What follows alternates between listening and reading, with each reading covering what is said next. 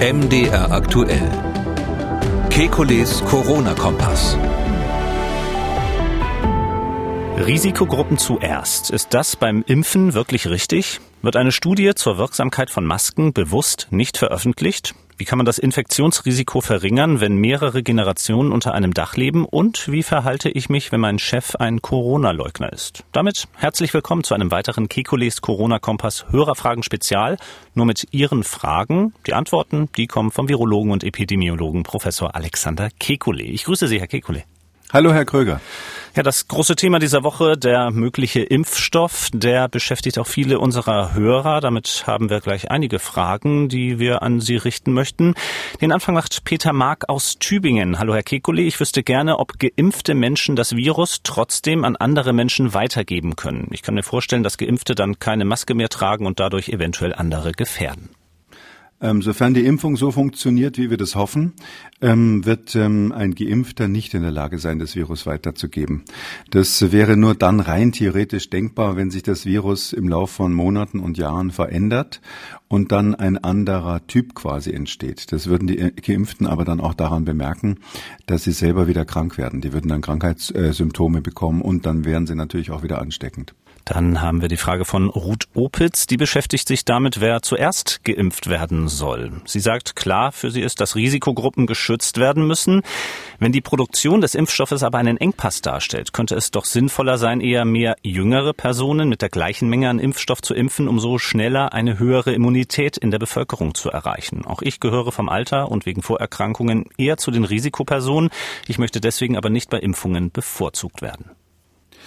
Ja, das ist eine schwierige Frage. Da haben wir eigentlich weltweit immer wieder die Diskussion. Ähm, es gab ja auch ähm, Katastrophenpläne für den Fall eines Ausbruchs mit dem Vogelgrippevirus H5N1 vor längerer Zeit mal. Wir hatten das Thema bei der Schweinegrippe 2009. Ähm, und eigentlich ist immer die Idee gewesen in diesen Gremien, dass man gesagt hat, das Ergebnis, was wir erzielen wollen, ist als, äh, zu aller Vorderst die Sterblichkeit zu reduzieren. Also wir wollen, dass nicht so viele Menschen dran sterben weil wir einfach gesagt haben, Tod ist schlimmer als Krankheit. So trivial ist es letztlich. Und wenn man wenig Impfstoff hat, ist man am effektivsten ähm, beim Verhindern von Todesfällen, indem man direkt die Risikogruppen impft. Also dieser indirekte Effekt, das ist intelligent gedacht von der Hörerin, aber es ist so, ähm, dass ähm, wir dafür mehr Impfstoff bräuchten, weil da müssten Sie ja quasi das Umfeld des jeweiligen äh, Risikopatienten, der Risikoperson, das müssten Sie effektiv abschirmen, um die Risikoperson am Sterben zu hindern, um es mal so formal zu sagen. Und daher ist der effektivere Weg, wenn Sie wenig Impfstoff haben, einfach direkt die Risikoperson zu impfen. Dann haben wir ein, zwei Fragen dazu, wo dann diese Impfung stattfinden würde. Zum Beispiel hat uns Dirk Ulrich angerufen. Ich selbst bin stark übergewichtig, schwerbehindert und gehbehindert. Wie komme ich an das Zentrum dann hin? Und die älteren Leute im Altenheim oder in Pflegeeinrichtungen, die kaum ihr Zimmer verlassen, wie kommen diese Leute an diese Impfzentren? Jetzt muss ich zugeben, ich weiß nicht, wie das jetzt, wie weit da die Planung gediehen ist. Mm, wir haben ja hier mm, verschiedene Komponenten. Das eine ist ähm, der Impfstoff, um den es aktuell geht, der jetzt in der Presse so gehypt wurde, wenn ich es mal so sagen darf, ist ja ein RNA-basierter Impfstoff. Also einer, den man bei minus 80 Grad kühlen muss und wo auch das ganze Handling, also die, die Handhabung des Impfstoffs ähm, strenge Vorschriften hat. Da darf man nichts falsch machen. Dafür ist es so, dass meines Wissens schon ähm, die Tiefkühlschränke besorgt werden oder die Menschen zumindest, also die Behörden zumindest überlegen, wo sie die herbekommen können. Das ist nicht ganz einfach, weil so ein normaler stehender minus 80 Grad Schrank unter Umständen nicht geeignet ist. Ich glaube, da ist noch viel Hirnarbeit notwendig, um sich zu überlegen, wie man das von der Logistik macht. Ich halte das Problem aber für lösbar. Und dann ist die nächste Stufe, dass man natürlich Personen hat, die in diese Impfzentren nicht kommen können wo ja dann auch die minus 80 Grad Schränke stehen würden, da wird man sich was überlegen müssen, dass einfach dann ein Fahrdienst zum Beispiel in die Altenheime fährt oder auch zu den Personen, die zu Hause äh, wohnen und nicht ähm, weg können. Und man muss ja auch dazu sagen, der RNA-Impfstoff ist ja nur einer von mehreren und ich bin ähm, ziemlich sicher, dass es nicht der einzige sein wird, der zur Verfügung steht. Das heißt, da werden dann noch ein, zwei weitere Impfstoffe zur Verfügung stehen, die vielleicht von den ähm, Lagerbedingungen nicht ganz so streng sind. Da hakt eigentlich gleich die zweite Frage zu Impfzentren ein und die kommt von Dr. Helmut Emmelmann aus Mannheim. Sehr geehrter Professor Kekulé, wie sind die geplanten Impfzentren bezüglich der potenziellen Ansteckungsgefahr im Zentrum und bei An- und Abreise zu beurteilen? Als Argument für die Impfzentren werden ja die Lagerungstemperaturen des Impfstoffs angeführt. Ich habe aber jetzt im Interview mit dem BioNTech-Chef Uwe Schein gehört, dass der Impfstoff nach dem Auftauen noch mindestens fünf Tage bei normalen Kühlschranktemperaturen haltbar ist. Das sind so ein bisschen zwei Fragen in einer. Vielleicht machen wir erstmal die mit den Temperaturen. Ja, das ist eben genau der Punkt. Man, man muss beim Transport diese Ultratiefkühlung haben. Ähm, man muss es bei der Lagerung, also in, in, in dem Zentrum oder wo auch immer man es benutzt, die Ultratiefkühlung haben. Aber man kann eben dann, das ist genau das, bevor man es zum Einsatz bringt, natürlich ein paar Tage aus der Ultratiefkühlung rausgehen. Und das ist genau der Grund, warum man von diesen Zentren aus, wenn ich es mal so sagen darf, problemlos ausschwärmen kann. Es müssen eben dann Fahrzeuge von dort losfahren und äh, beispielsweise ein Altenheim bedienen. Die andere Frage, wo es um die Ansteckungsfähigkeit geht, ja, das ist ähm, eine logistische Herausforderung, ganz klar. Und ähm, das wird dann ähm, die Kapazität sozusagen der Impfungen beschränken. Weil wenn Sie davon ausgehen müssen, dass die Personen, die da durchgeschleust werden im großen Stil, dass die infektiös sein können und sich gegenseitig nicht anstecken dürfen, dann wird es letztlich so enden, dass sie nicht besonders viele pro Stunde durchschleusen können oder ganz besondere Maßnahmen treffen müssen mit Parallelversorgung, hm, damit die sich nicht gegenseitig infizieren. Da bin ich jetzt nicht involviert in diese Planung. Ich meine, das machen auch die Gesundheitsämter. Ähm, das ist aber ganz sicher ein Thema, was die ganz vorne auf der Tagesordnung haben. Und auch da glaube ich, ähm, das wird lösbar sein. Kommen wir mal zu einem ja, latent umstrittenen Thema in der ganzen Diskussion rund um das Coronavirus, nämlich die Masken oder der Mund-Nasenschutz. Da hat uns dieser Anruf erreicht. Ich habe gehört, es gibt eine neue dänische Studie zur Wirksamkeit der Masken. Da habe ich gehört, äh, dass diese Studie jetzt abgeschlossen ist, aber die Autoren Probleme haben, diese Studie ähm, zu veröffentlichen. Also dass aus politischen Gründen die einschlägigen Fachzeitschriften ablehnen, diese Studie zu veröffentlichen. Ja, es gibt immer wieder Studien und die aus Dänemark habe ich nicht gesehen, die wird so von den Medien zitiert, die, die darauf hinweisen, dass möglicherweise die, das Tragen von Masken nicht so effektiv ist. Ähm, bisher ist das immer so gelaufen, wenn man dann diese Studien genauer untersucht und wenn man schaut, wie die das gemacht haben, war es eigentlich immer so, dass die Studien, die gesagt haben, die Masken taugen nix, um es mal so kurz zu sagen, äh, ganz grobe methodische Fehler hatten. Und weil das so ist, dass auch aus politischen Gründen natürlich Studien initiiert werden, das muss man ja auch sagen, dass auch Wissenschaftler, die sowas machen, manchmal eine Intention haben, ist es so, dass man Meta-Analysen macht. Also man ähm, guckt sich alle Studien, die es gibt zu einem Thema zu einem bestimmten Zeitpunkt an, ähm, wertet die dann nach einem genau vorgegebenen Schema aus, dass man sagt, welche Studien dürfen ähm, aufgenommen werden in die weitere Bewertung und welche fliegen raus. Da wird sozusagen ein Qualitätskriterium eingezogen. Und dann macht man eine Auswertung über mehrere Studien und guckt, was ist dann sozusagen das Gesamtbild. Das nennt man eben Meta-Analyse. Ganz aktuell haben die CDC, die amerikanische Gesundheitsbehörde, das Ganze nochmal überprüft und jetzt gerade habe ich, glaube ich, gestern gelesen, nochmal ähm, herausgegeben, dass also bei einer weiteren Überprüfung aller vorliegenden Studien man zu dem Ergebnis kommt, dass die Maske nicht nur die anderen schützt vor Ansteckung, sondern auch bis zum gewissen Grad denjenigen, denjenigen, der sie aufhat. Hörer dieses Podcasts werden sagen, ähm, das sind ja eingeschlafene Füße, das wissen wir seit Monaten, aber die CDC hat das eben gestern oder vorgestern nochmal ganz offiziell bekannt gegeben. Und rein biologisch ist es ja völlig klar, wenn Sie, wenn Sie Tröpfchen haben, Feuchtigkeit, in denen die Viren sind, und sie atmen die aus durch einen Stoff hindurch, der trocken sein muss, das ist ja ganz wichtig, dann bleiben die feuchten Tröpfchen einfach an einem trockenen Stoff hängen. Das nennt man Adhäsion in der Physik und das geht bis zum gewissen Grad natürlich in beiden Richtungen. Die Luft ähm, äh, ist innerhalb von einem Stoff, wenn man durch einen Stoff durchatmet, einfach trockener als außen. Ähm, das kann man ausprobieren, wenn man mal im Nebel steht mit einem Vlies vorm Gesicht oder ähnlichem. Und dieser ganz simple physikalische Effekt, der die Feuchtigkeit quasi abfängt, das ist der Hauptgrund, warum diese Masken den Effekt haben, die Wirkung haben.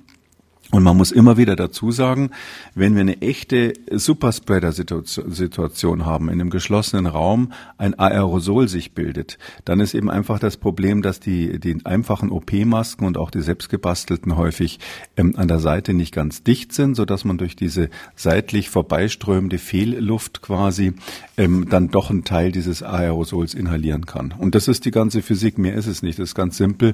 Und da brauchen wir eigentlich gar keine weiteren Studien, weil das rein theoretisch eigentlich nicht anders sein kann. Und wir haben schon sehr viele Studien und auch Meta-Analysen. Soweit die Maske in der wissenschaftlichen Beurteilung. Noch eine weitere Frage. Da geht es eher um die Maske in der Alltagspraxis. Ist schon einmal untersucht worden, wie viele Viren in der Luft sind, die durch die Nase bei geschlossenem Mund ausgeatmet wird.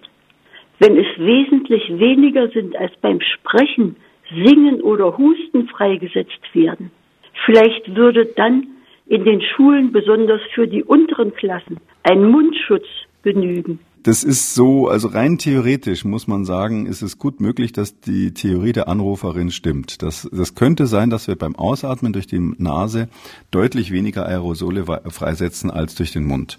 Mein persönlicher Privatverdacht, aber der ist wissenschaftlich nicht begründet, ist sogar tatsächlich der, dass jemand, der schweigt und seine Stimmbänder nicht bedient, sondern ganz normal atmet und auch jetzt nicht, sage ich mal, forciert atmet, weil er vielleicht erschöpft ist oder ähnliches, dass so jemand ganz selten nur große Mengen von Aerosol produziert. Aber das ist wirklich nur eine Vermutung, weil die physikalisch naheliegend wäre. Das ist aber eben alles nicht überprüft. Und ähm, dann ist es so, dass wir natürlich auch irgendwelche Viren durch die Nase freisetzen. Und die Nase hat ja den Nachteil, dass sie ziemlich genau nach unten ausatmet. Und dann haben wir häufig diese Situationen, die, die kennt wahrscheinlich jeder von uns, dass wir in irgendeinem Geschäft ähm, einkaufen. Und da steht jemand ähm, hinterm Tresen und bedient und hat dort entweder die Nase frei, weil er eben den ganzen Tag da steht und meint, er möchte sich das nicht zumuten, oder so ein Plastikschild vor dem Gesicht, wo dann auch alles aus der Nase nach unten abgeatmet wird. Äh, in diesem Fall ähm, kann man sich ähm, anhand der äh, Schussrichtung sozusagen überlegen, dass das alles dann auf dem Kuchen, auf der Wurst und sonst, je nachdem, was der so austeilt, dann landet, so dass man jetzt wahnsinnig genau differenzieren musste. Jetzt müsste der Ordnungsver Ordnungsgeber sagen, okay, also in, in der Bedienungssituation muss die Nase zu sein, das ist ganz klar. Aber in anderen Situationen wäre es wieder erlaubt. Und dann gibt es wieder andere Leute, die sagen, ja, ich kann ja durch die Nase einatmen und durch den Mund ausatmen, dann ist doch alles in Ordnung. Und ähm, diese Riesendiskussion, die können Sie nicht führen. Es muss ja was Einfaches sein, wie ein, wie ein Parkverbotsschild auf der Straße. Wenn da ein Auto steht, dann kriegt es einfach einen Zettel und fertig. Und so einfach muss es ja auch sein, sonst ist es nicht kontrollierbar. Elisabeth Reit-Paula, Ärztin aus Puchheim, hat geschrieben, lieber Herr Professor Kekulé, seit vielen Wochen beschäftigt mich eine Frage, die jetzt angesichts der steigenden Zahlen zunehmend dringlicher wird. Es ist inzwischen allgemein bekannt, sagt sie, dass die Anzahl der Amplifikationszyklen beim PCR-Test bis zum Auftreten eines positiven Signals entscheidend ist für die Anzahl der positiven Tests. Auch Herr Drosten bestätigt, dass zu hohe Amplifikationszyklen dazu führen, dass eigentlich gesunde Personen als positiv getestet werden.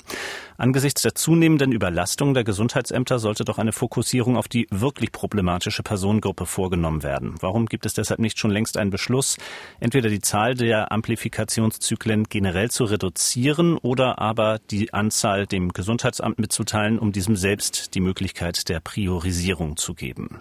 Erstmal die technische Erklärung, die Amplifikationszyklen. Bei dieser PCR wird ja die Erbinformation des Virus, die RNA des Virus, sofern sie irgendwo auf der Schleimhaut rum rumgelegen hat, wird verdoppelt und dann nochmal das Produkt verdoppelt und nochmal verdoppelt. Das ist so eine ähm, Funktion, eine exponentielle Funktion, die berühmt geworden ist durch das berühmte Beispiel äh, mit dem Schachbrett, wo man auf das erste Feld ein Reiskorn legt, auf das zweite zwei Reiskörner, dann vier, dann acht und so weiter. Und wir wissen alle, dass wenn man das mit den 64 Feldern eines Schachbretts macht, dass man dann einen Güterzug hat, der ich weiß nicht mehr wie oft um den Äquator rumgeht. Das heißt also, das wird sehr, sehr viel. Und und dieses Prinzip nutzt die PCR, dass es aus ganz winzigen Mengen enorm große Mengen von Kopien produzieren kann. Und wenn es sehr viele sind, dann kann man eben auch nachweisen, was da drinnen war. Dann sieht man, aha, hoppla, da war ein Virus dabei. Und jetzt ist ähm, die Frage, ab welcher Menge will man da überhaupt sagen, es war ein Virus da? Weil rein theoretisch die PCR, wenn sie jetzt maximal rausgekitzelt ist, so empfindlich wäre, dass sie ein einziges Viruspartikel nachweisen könnte. Das sind allerdings mehr so wissenschaftliche Ansätze. Die PCR, die wir so für die Routinediagnostik äh, benutzen, da würde ich jetzt mal sagen, ist die Grenze so im Bereich von 100 Viruspartikeln. Ähm, und da ist eben jetzt die Problematik, soll man jetzt sagen, bei 25 Zyklen ist Schluss oder soll man sagen, bei 15 Verdoppelungen, das wäre also 2 hoch 15 sozusagen, ist da Schluss. Das hängt eben extrem von der Technik ab. Da machen Sie einmal die eine Maschine von der Firma A, dann haben Sie die Firma, äh, Maschine von der Firma B. Je nachdem, welche Reagenzien Sie da drinnen haben, ist die Schwelle zwischen positiv und negativ nicht immer die gleiche. Wir nennen das Cut-off mit dem englischen Ausdruck wie abschneiden. Das wird durch ganz viele ähm, Versuche letztlich ganz speziell für den ganz konkreten Test ausprobiert, dass man sagt, okay, bei dieser Maschine ist der Cut-off hier und bei jener Maschine ist der Cut-off dort. Und deshalb kann man das nicht so vereinheitlichen. Deshalb wäre es nicht möglich, einfach rein technisch gesehen, mit dem, mit der Ausstattung, die jetzt in Deutschland rumsteht, in den ganzen Laboren, ähm, entweder dem Gesundheitsamt oder anderen Personen irgendwie die Möglichkeit an die Hand zu geben, zu sagen, ab so und so viel Zyklen gilt's nicht mehr und werten wir das einfach als negativ. Und dann natürlich so ganz praktisch kann sich jeder selber überlegen, Sie haben ähm, so einen Tupfer und nehmen da irgendwas ab. Da kriegen Sie natürlich mal mehr und mal weniger, je nachdem, wie die Abnahme gelaufen ist. Und auch eine Person, die Virus ausscheidet, kann durchaus je nach Tageszeit oder auch je nach Tag mal mehr und mal weniger ausscheiden, je nachdem, wie gut das Immunsystem gerade drauf war. An einem Tag haben Sie mehr Viren im Hals, am nächsten Tag ein bisschen weniger, am, nächsten wieder mehr. Das ist so etwas, das kann durchaus schwanken, so dass man jetzt nicht pauschal sagen kann, ab einem CT-Wert von so und so viel, so heißt ja dieses, mhm. dieses, diese Zyklen werden in CT gezählt, ab einem CT-Wert von so und so viel gilt es nicht mehr als infektiös. Da gibt es keine Schwelle. Und die hat auch noch niemand, auch Herr Christian Drosten, noch nicht ähm, vorgeschlagen, eine Schwelle, die irgendwie wissenschaftlich begründet wäre, wo man sagt, ab der Schwelle ist jemand nicht mehr infektiös. Das wissen wir nicht. Frau Nauka aus Greifswald hat uns angerufen mit ja, der Situation zu Hause und dem Infektionsrisiko. Das beschäftigt Sie sehr. Was raten Sie Familien in Mehrgenerationenhaushalten, die auch wohnlich sehr beengt miteinander leben? Die Großeltern sind alt und krank, die Kinder gehen in die Schule, die Großeltern können zu Hause auch kaum eine Maske tragen. Wie kann man da das Zusammenleben erleichtern? Das klingt schon sehr, als würden Sie sich um alles bemühen, ja. was irgendwie geht. Gibt es da noch mehr, was Sie tun könnte?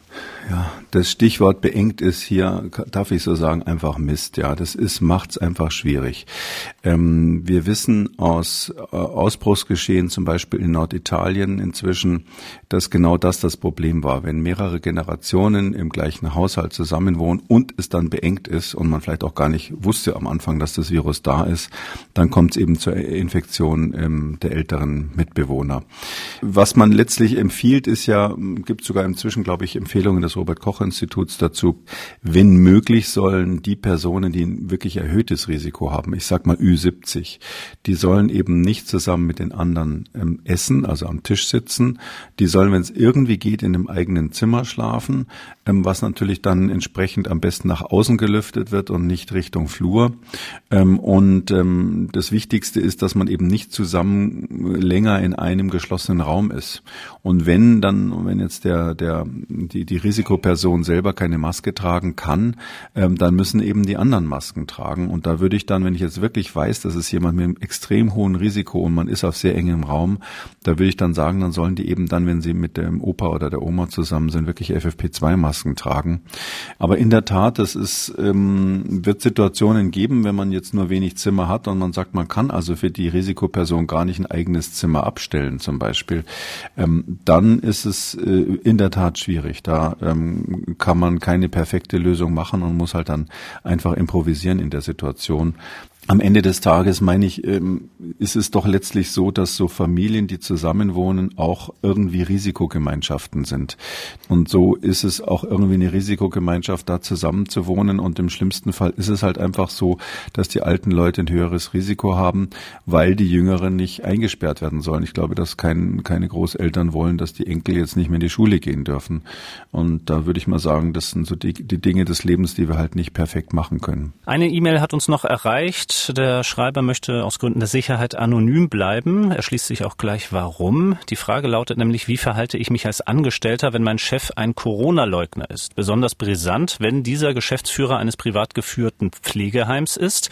Speziell noch, wenn dieser bereits aufgetretene Covid-19-Fälle verunglimpft, die Kollegen, welche als Kontaktperson direkt betroffen sind, massiv unter Druck setzt, falls sie erweckten, zu Hause zu bleiben und dem Gesundheitsamt keine Meldung macht. Ja, welche Handhabe hat man da?